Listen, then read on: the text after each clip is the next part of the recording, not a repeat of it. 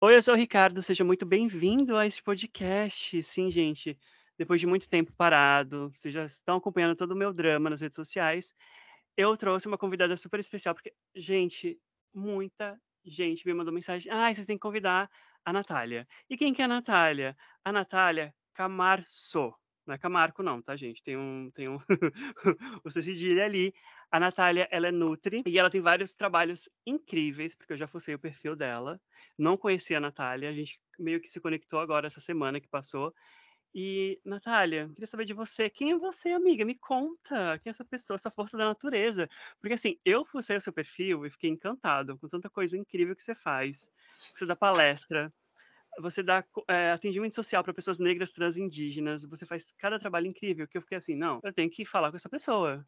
Tudo bem, amiga? Como é que você tá? Olá, tudo bem você? Eu tô ótima. Agora eu sou uma pessoa que tô, além de tudo, me achando, né? Depois dessa apresentação, afinal de contas. ah, mas obrigada pelo convite, obrigada a todo mundo que pediu. Que bom que estamos aqui. E é isso, eu sou Nutri, eu sou professora de educação física também, estou nessa área, estou formada há uns 10 anos já. E daí acho que faz sentido, né, a gente fazer essa, essa roda girar, uhum. retornar isso, né, para a sociedade. Então, faz muito sentido que mais pessoas acessem o meu trabalho e possam ter um acompanhamento, possam, enfim, né, chegar perto do que eu estudei para oferecer. Então, por isso, é, tenho um atendimento social, acho que nada mais justo. E trabalho hoje com comportamento alimentar, trabalho bastante, trabalhei bastante com atletas e transição para uma alimentação uhum. baseada em vegetais. É, e aí, mais recentemente, estou trabalhando mais com comportamento alimentar, uma visão um pouco mais gentil, um pouco mais acolhedora da nutrição. Uhum. Vou falar um pouquinho dessa nutrição, que é a nutrição que eu acredito, eu levo para frente. Não, assim, trabalho maravilhoso. E, amiga, me conta, quanto tempo você é vegana já? Você é vegana, né? Então, eu acredito, eu acredito no veganismo e eu defendo o veganismo. Uhum. E aí é uma questão muito muito individual, assim, porque Sim. eu ainda algumas coisas acontecem, assim, por exemplo, uhum. menino, viu o post da Havaiana. Você acha que eu sabia que a Havaiana não era vegana? Pois é. Não sabia. Então, assim, são algumas coisas uhum. que ainda, né, num sistema de contradições, acabo consumindo que eu não sei se eu consigo me denominar vegana, embora o, o veganismo é, popular, anticapitalista, antiespecista, uhum. seja a única, o único meio que eu consigo enxergar, assim, seja eu tenho isso no meu horizonte. Mas como a gente vive, né, nesse sistema de contradições, e eu acho que eu não poderia ser desonesta, né, com os meus seguidores, com as pessoas que me acompanham. Uhum. Então, ainda rolam alguns deslizes, assim, ainda que não recorrentes, mas que, como acontecem, eu não sei se eu consigo me denominar vegana. Mas vamos lá. É, o vegetarianismo surgiu na minha vida há uns 15 anos atrás, e entre idas e vindas, é, eu fiquei vegetariana há cerca de oito anos atrás. E aí, em um dado momento, percebi que isso não fazia sentido. E aí eu deixei de consumir todos os derivados, passei a ser uma vegetariana estrita ah, em 2018, 2018, 19 ali. Então tem isso, uns cinco anos, né? Quatro, cinco anos. É, e aí eu me mantenho, né? Raramente eu consumo alguma coisa derivado, e aí até a gente pode entrar sobre comportamento alimentar ali, uhum. questões individuais, mas assim, predominantemente desde então. Mas, quando você fala é, desse, nessas questões de deslizes, até a questão da Havaiana como exemplo, eu acho que não tem como ter um consumo.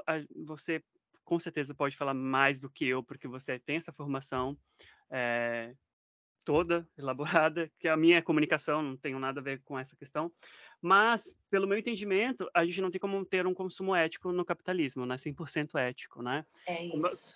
Quando a gente fala da Havaianas, por exemplo, né? Eu eu, tô, eu tô usando uma Havaianas nesse exato momento, amiga. Me julguem. Me julguem, estou calçando uma Havaianas. Eu moro num lugar que faz 40 graus, assim, tipo, não tem como usar tênis, eu uso Havaianas, porque eu amo Havaianas, eu acho confortável, dura bastante, mesmo achando cara, e eu vou usar até acabar. Pode ser que eu use uma outra coisa quando, quando acabar? Pode ser, mas assim, continuo usando. Me julguem, sabe? E eu acho que é isso. Eu uhum. acho que a gente tem que. A gente vai buscando meios na nossa vida que é o mais ético, mais sustentável, mais bonitinho para o meio ambiente, para os animais, para os animais humanos e não humanos, né? Que é aquela questão toda uhum. do trabalho análogo à escravidão, etc, etc, etc. Mas é isso, gente. gente nós somos pessoas que fomos condicionadas a, a vida inteira a consumir coisas de origem animal e tudo na nossa vida é em volta de crueldade animal. Então, assim, para a gente ir desviando, a gente faz na medida do possível e do praticável, com muitas aspas, claro. E eu acho que é isso, amiga. Eu uhum. acho que não tem problema, você não precisa se denominar vegana, mas eu acho que você já tem um entendimento muito bom, incrível, inclusive, é, do que é o veganismo e o que é o veganismo popular. É o que eu sempre falo, seja um vegano imperfeito, mas não seja um vegano liberal. Aquele Ai, vegano. Sim, por né? favor. Né? Aquele vegano que come produto industrializado, ultraprocessado da JBS, pelo amor de Deus, né? Merece um tapa na é, cara. Uma coisa é a gente saber que a gente está vivendo no capitalismo, né? Sim. né? E que a gente está vivendo essas contradições e a gente tentar lidar com elas da melhor forma possível afinal de contas, a gente foi, como você disse, né, socializado dessa forma. Então, tem uhum. muita coisa que representa afeto para muita gente, né, que a retirada disso desestabiliza em muitos lugares, né. Então, acaba que são decisões muito individuais e que são pautadas também pelo contexto, né. Tem gente que não tem a opção, que, que a, a opção mais ética possível ali para ser para optar é muito fora da realidade daquela pessoa para ela conseguir optar por aquilo, né? Então deixa de ser uma opção, deixa de ser uma escolha. Então é isso, entendendo o que é, que é possível nesse momento, é, mas tendo o, o fim da exploração animal e tendo o especismo, o antiespecismo como o horizonte, né? Sempre. Exato. Eu faço o máximo, eu sempre falo, eu, enfim, você deve ter visto um pouquinho do meu perfil. Eu sempre falo para a galera, gente, eu não estou pedindo para uma pessoa que mora na Amazônia, que mora no Alasca, que mora numa tribo, uma pessoa que não tem condições nenhuma. Estou pedindo para a pessoa que está indo no mercado, no pão de açúcar, que tem dinheiro, que tem grana, escolher a opção mais sustentável. Ponto. Eu estou pedindo para a pessoa que tem opção, que tem, que tem o poder aquisitivo de ir lá e poder comprar aquela opção mais saudável, mais sustentável, aquela coisa toda. E é porque a galera acha que, ai, fala isso para uma mãe de cinco filhos que mora na periferia.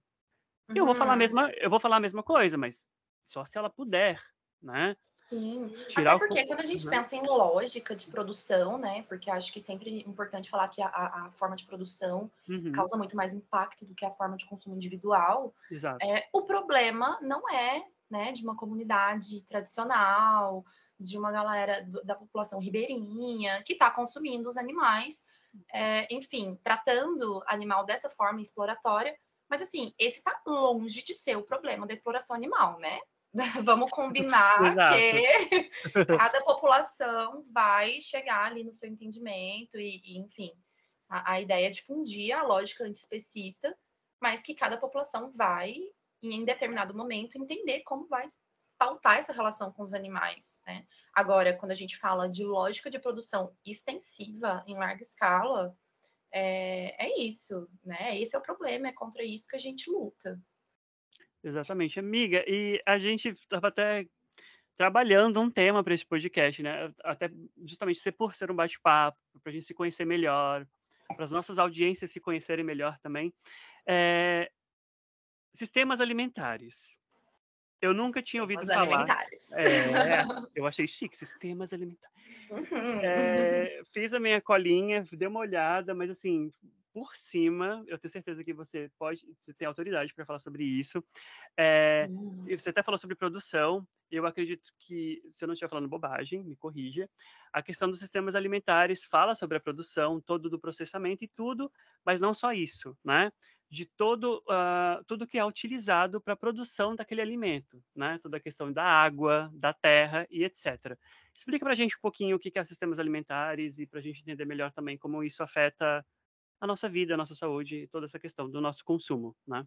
Uhum. A pesquisa foi boa, te brifaram alô, bem. Alô. Tá, ó.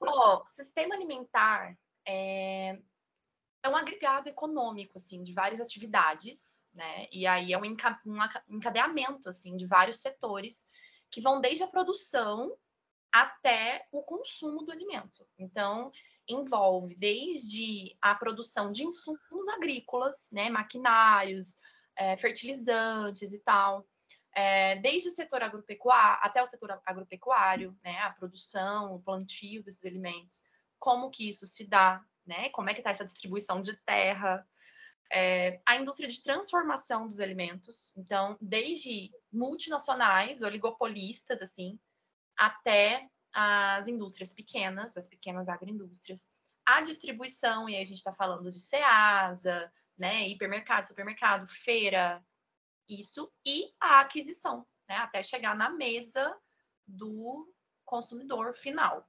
Isso tudo é sistema. Então, quando a gente fala de sistema, a gente está falando desde o, o que vai usar para plantar uhum. até como esse alimento vai ser produzido, distribuído e chegar na mesa do consumidor. Isso tudo é um sistema alimentar. Tá. Acredito que eu entendi. Então, assim, por exemplo, um pequeno produtor, ele também acaba entrando no sistema alimentar, por exemplo. Uhum. Só que aí a gente está falando de um sistema alimentar que ele é um pouco mais sustentável, né? Sim. Que é a única saída possível. A gente Sim. tem sistemas alimentares que são extremamente degradantes, né? uhum. né? Como, por exemplo, a agropecuária, né? E essa produção extensiva de carne, é, de soja para ração e tudo mais. E a gente tem sistemas alimentares baseados na agroecologia, né, na distribuição local de alimentos, é, na redução da exploração de animais é, e de outros alimentos também, né, que são um pouco mais, é, que tem uma pegada ecológica um pouco mais importante ali, que são mais sustentáveis. Né? Então é por aí. Isso também acaba ajudando a questão de ter, um, um obviamente, um menor impacto ambiental, é, que é o que a gente gostaria que acontecesse, né? Que as pessoas Exato. tivessem acesso a, ao arroz orgânico do MST, né? Que é maravilhoso. Gente, é isso, é isso. E é, e é, é bem isso, ó. O sistema alimentar tem produção. Não tem o quê? Vontade política para que isso esteja mais acessível, e aí estou falando de acesso geográfico mesmo, né? uhum. né? Mais pontos de distribuição, uma logística melhor para que as pessoas acessem isso. Agora, tem terra agricultável, tem gente querendo trabalhar, tem né, a mão de obra, tem tudo. Falta vontade política no processo, nessa logística ali de distribuição, tanto de terra quanto dos alimentos produzidos. Né? Uhum. E Amiga, eh, só voltando um pouquinho na questão dos seus atendimentos, por exemplo, tá? De forma uhum. geral e básica. Você percebe que nos seus atendimentos, nas pessoas que você nos seus pacientes e tudo, você percebe que essas pessoas, elas realmente não têm educação nenhuma alimentar, assim, praticamente zero?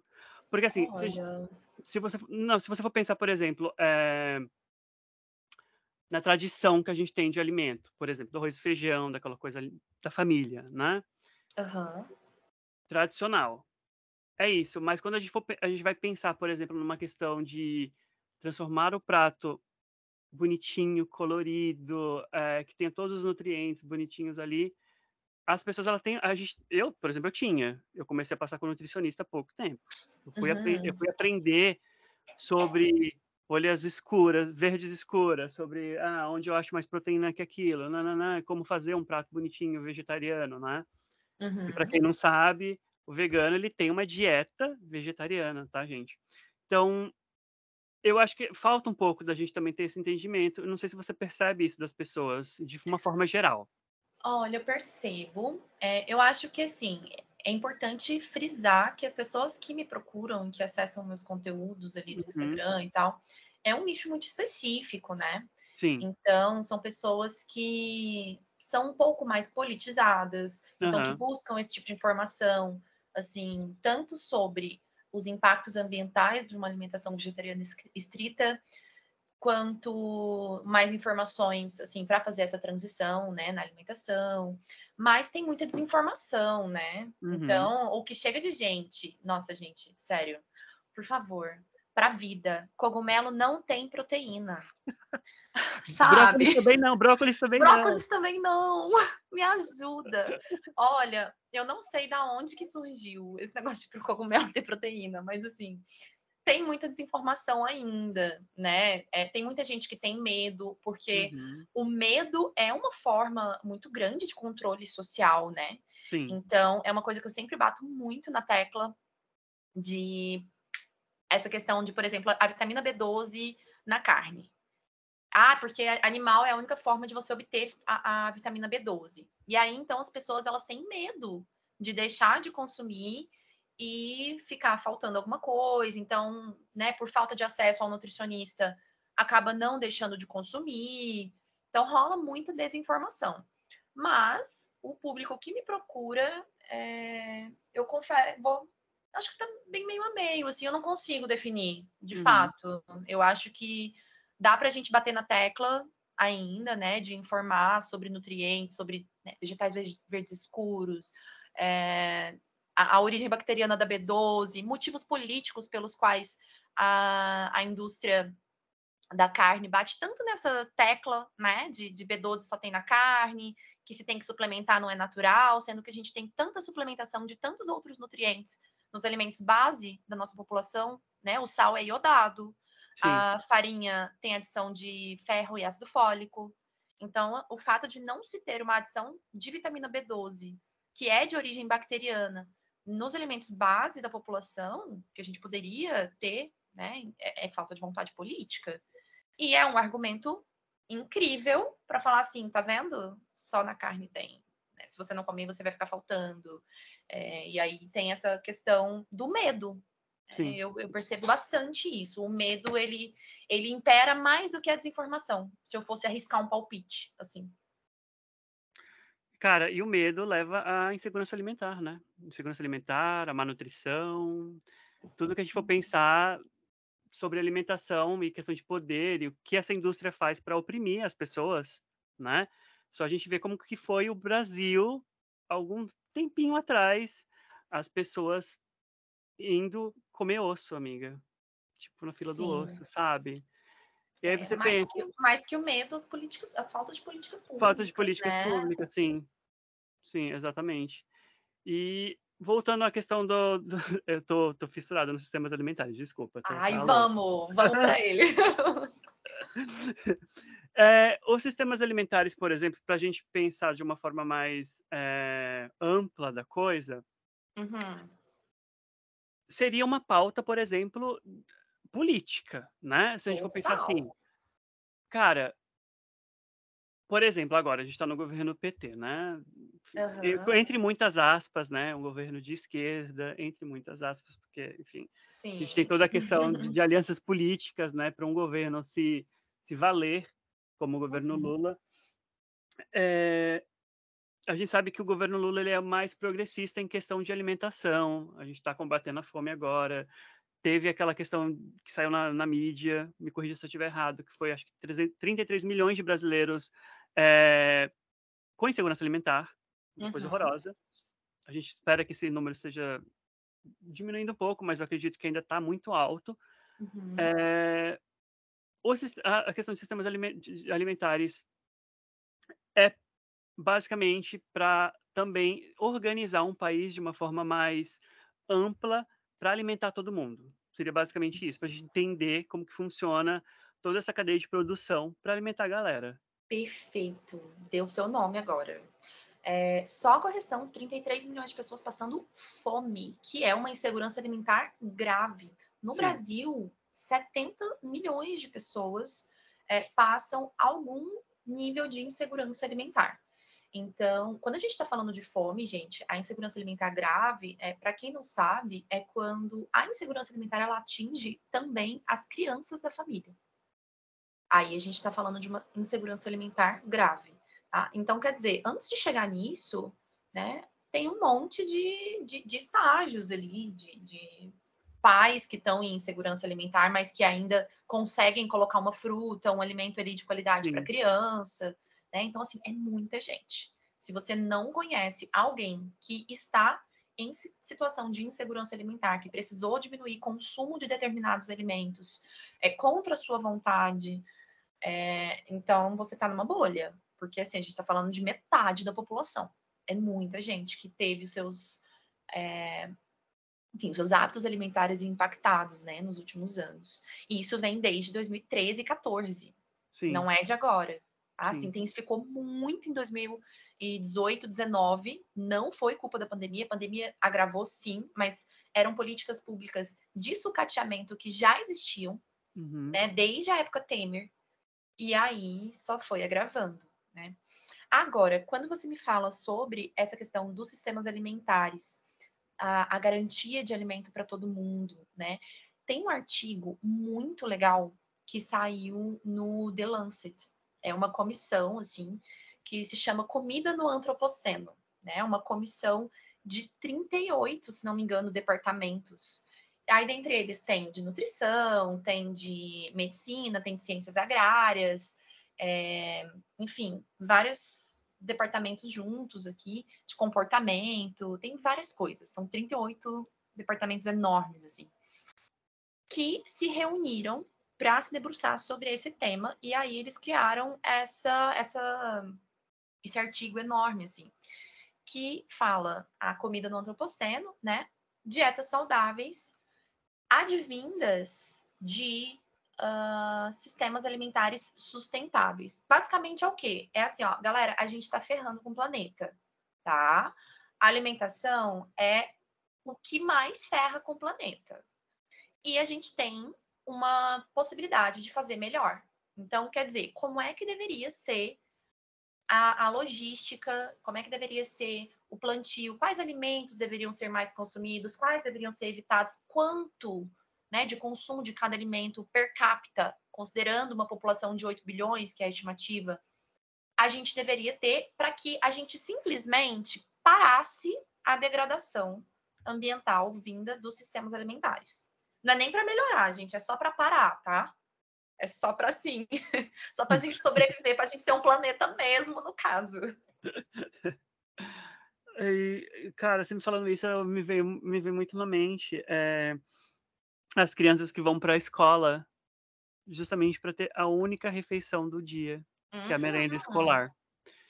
Exatamente. Aí, aí, você pensa nisso e você pensa, tipo, cara, e tem essa galera, sabe, arrotando caviar, sabe? Uhum. Com medo, é, com, com medo que, sabe, taxem os ricos. Eu gente, pelo amor de Deus, olha o que, que a gente está passando no Brasil. Eu, eu fico, assim, estarrecido com uma coisa dessas. Uhum. E, amiga,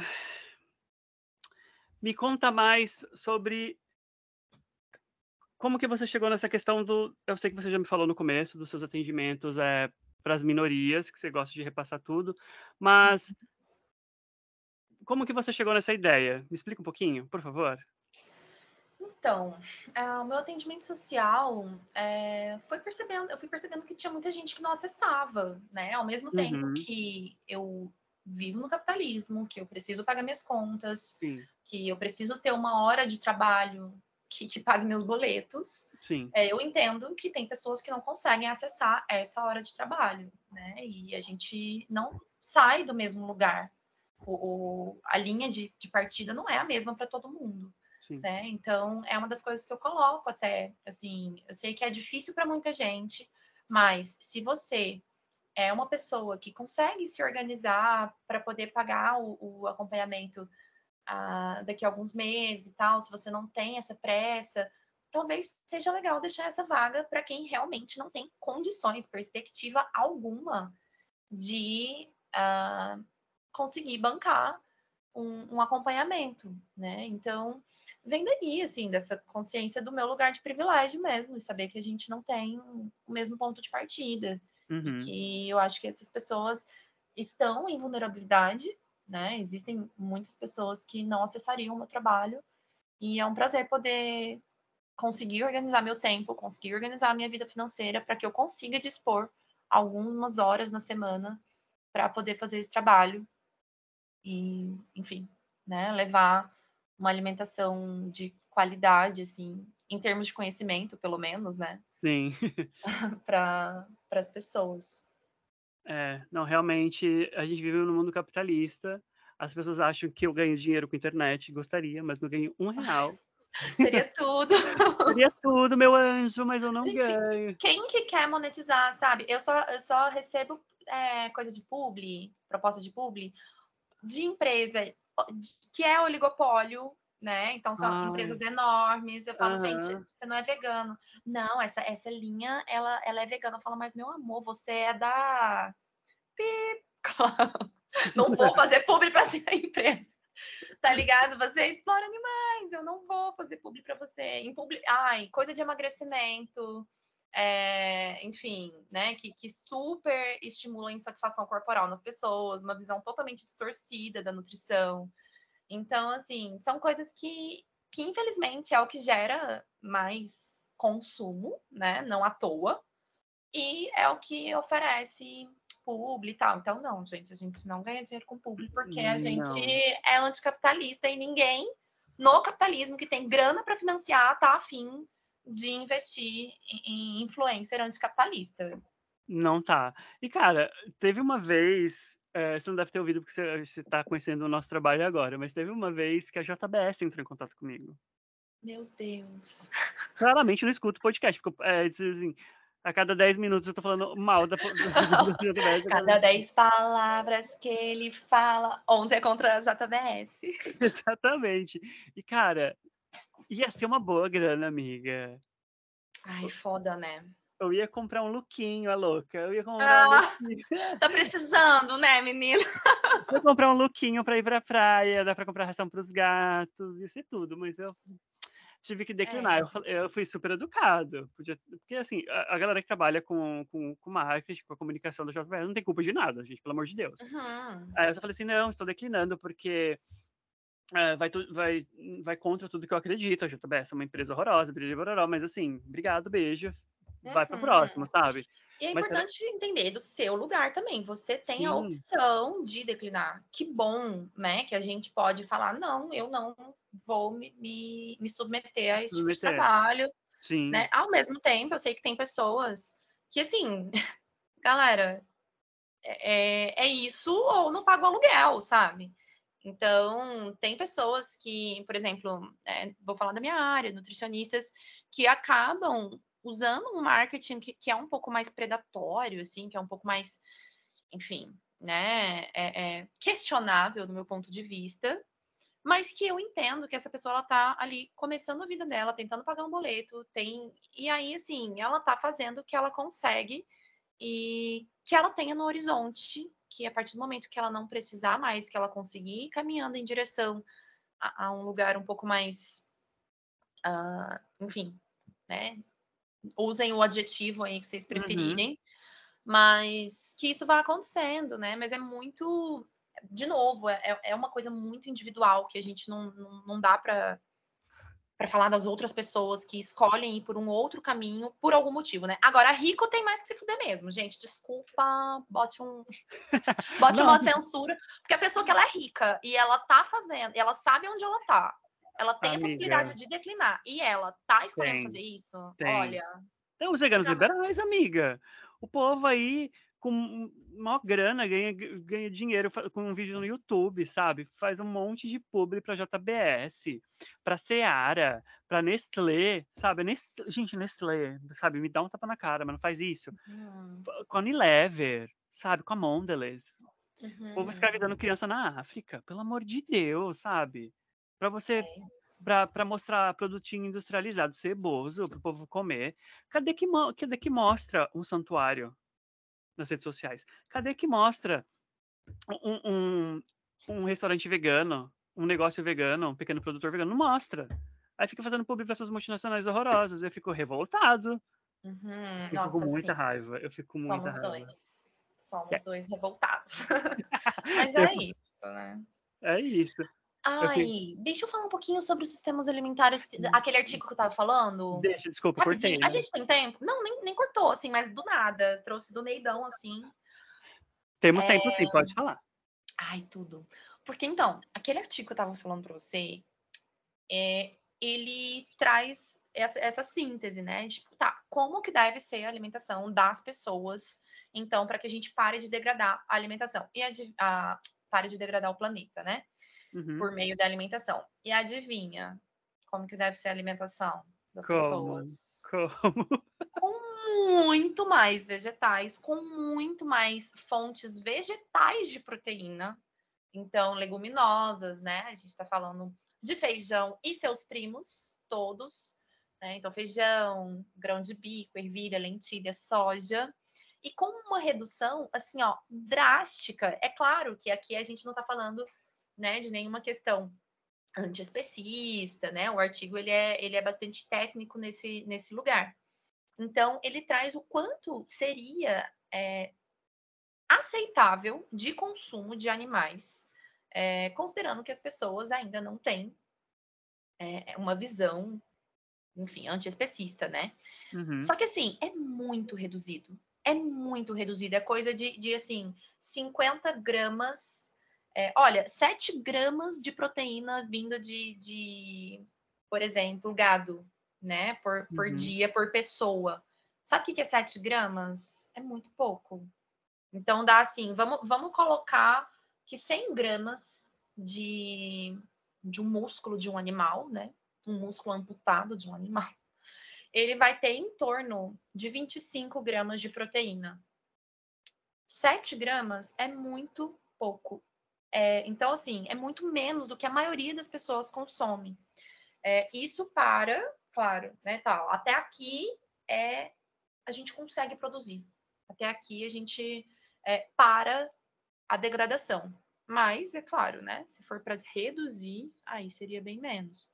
Uhum. Mas eu, eu acho muito legal que ele traz isso. E, atenção, veganos liberais. E lá vem lá vem, porque é importante também, né, de acordo com essa, esse artigo, que haja uma redução enorme de alimentos ultraprocessados, porque a gente está falando de recursos hídricos, a gente está falando de, de, energia, a gente está falando de, de exploração assim, de produção de plástico, porque não sei se vocês sabem que plástico não tem uma logística, uma logística reversa, né? Na maioria das empresas, então vai tudo parar no oceano.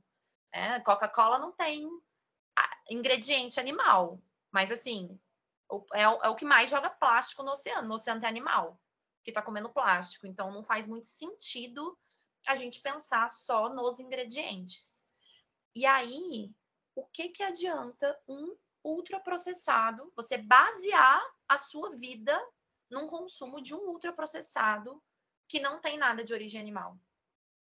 Né? Aonde que isso vai parar? Cadê a logística? Uhum. Tem uma logística reversa?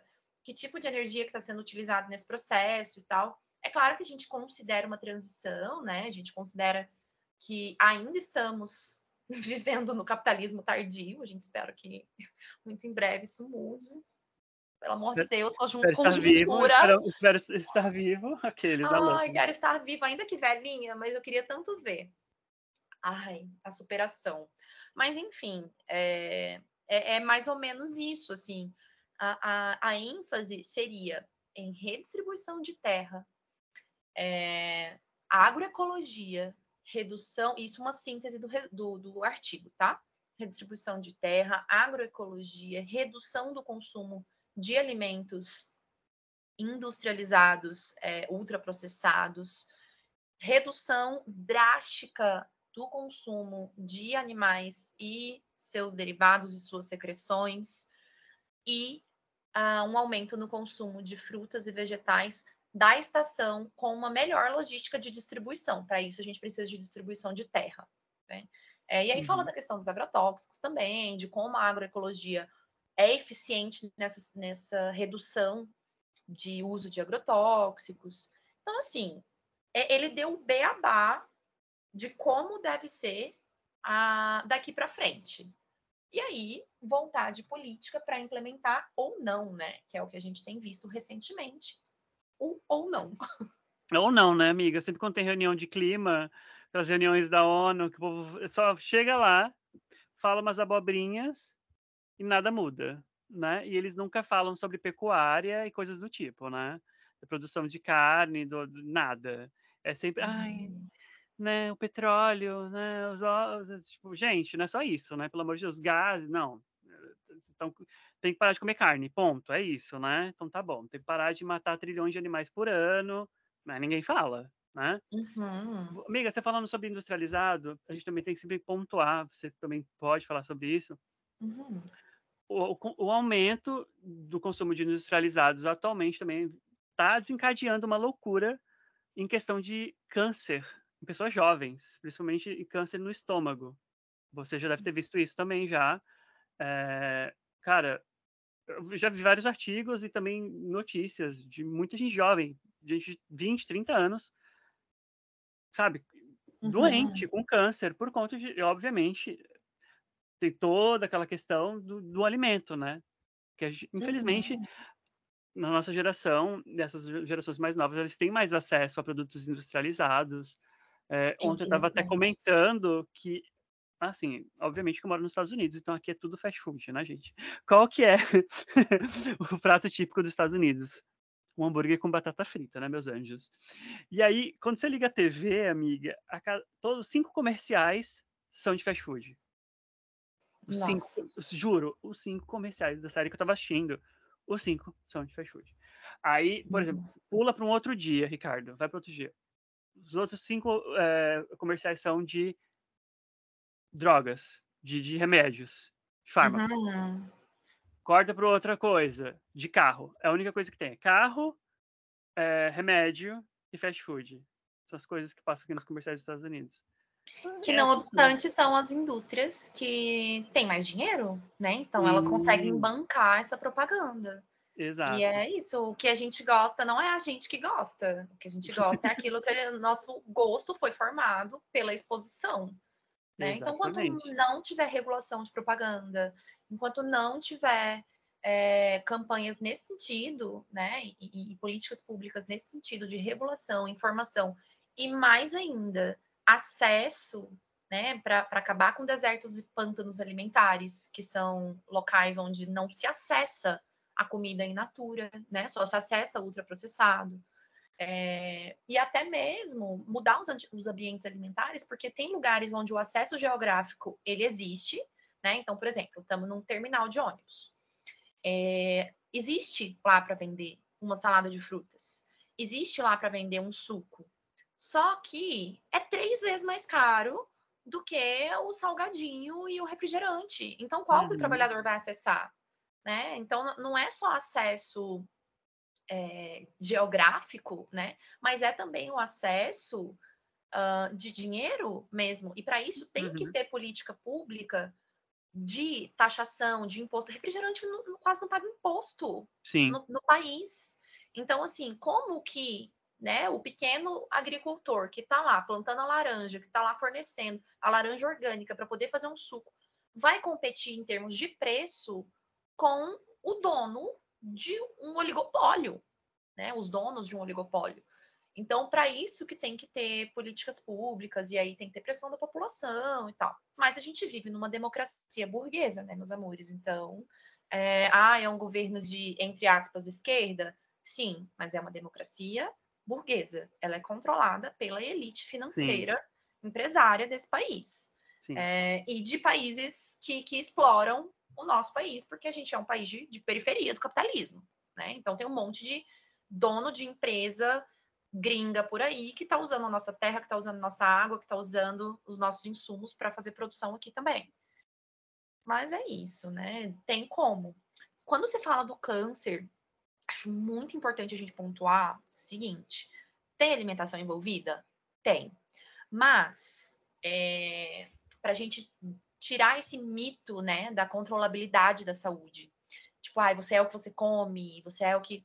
Nem sempre, né? É, Para a gente falar, assim, de desfechos de saúde, né? E aí a gente fala tanto em qualidade de vida quanto em duração de vida, né? Em longevidade. A gente precisa pontuar alguns fatores, assim, ligados à saúde. E aí, dentre eles, tem os fatores é, que são comportamentais né? Mais ou menos 30% dos desfechos em saúde, eles são explicados por fatores comportamentais. Dentre esses fatores comportamentais, a gente pode falar uso de tabaco, dieta e exercício, é, uso de álcool e drogas, atividade sexual. Então, percebe que dieta e exercício é um pedacinho, né, dessa, desses comportamentos assim ligados à saúde que vão interferir nesse desfecho. Para além disso, a gente tem, por exemplo, o cuidado clínico, né? Dentro desse cuidado clínico, a gente tem o acesso, a qualidade desse cuidado, né? uhum. né? Então, por exemplo, é... vamos supor que duas pessoas estejam doentes. Uma pessoa, ela é uma pessoa grande, uma pessoa gorda, e a outra pessoa é uma pessoa magra.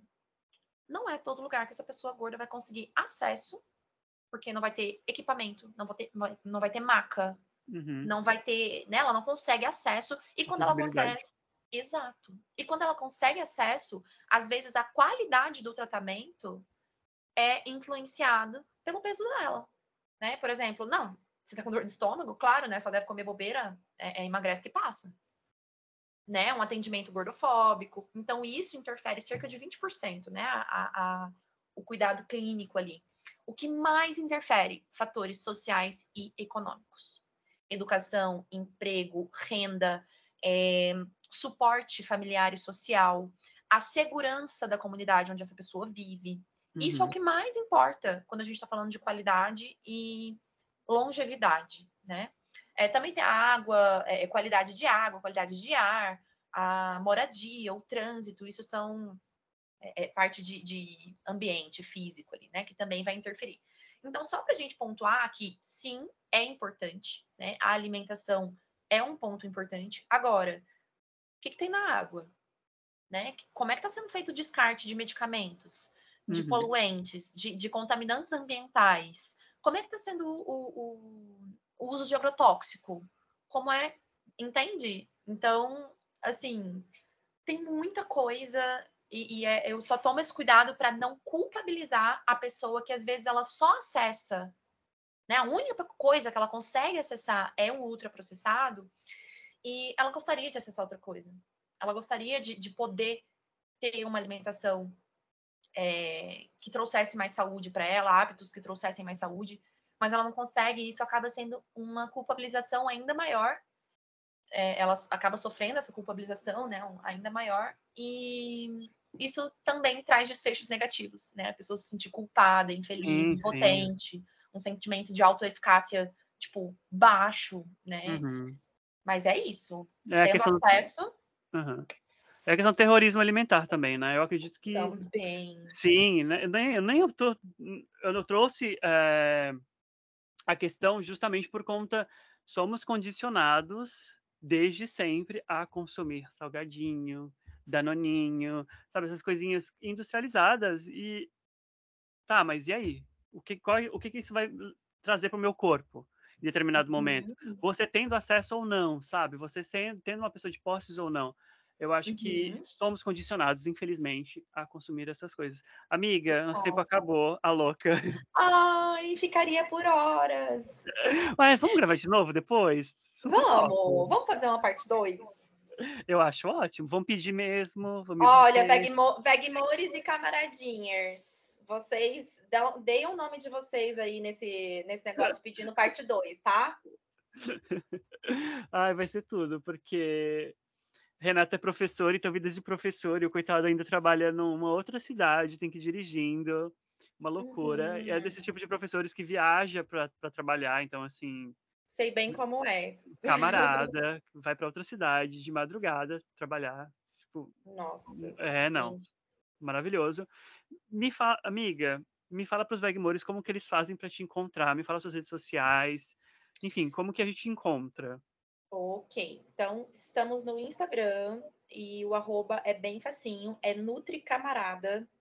Lá você vai encontrar na bio um link, um link tree, assim, para outros lugares, assim, outras redes, então tem no TikTok, que tá com meu nome ainda, Natália Camarco, sem cedilha. É, tem ali, se você quiser saber mais sobre atendimento, como é que funciona, as vagas para atendimento social. E é isso. Cheguem lá, me encontrem, vamos trocar ideia. Sigam ela, gente. Sim, não, total. Por favor, sigam ela, o perfil dela é incrível. Amei demais. Obrigado, Veg Mores. É, não, pelo amor de Deus. Porque assim, amiga, eu vou te contar uma coisa. Você é, foi uma das únicas pessoas que aceitaram participar dessa, dessa próxima temporada do podcast, porque assim, eu convido muita gente. Hum. E a hum. galera eu não sei o que acontece. Não sei se é porque eu sou praticamente ninguém nas redes sociais, ninguém na fila do, do brócolis.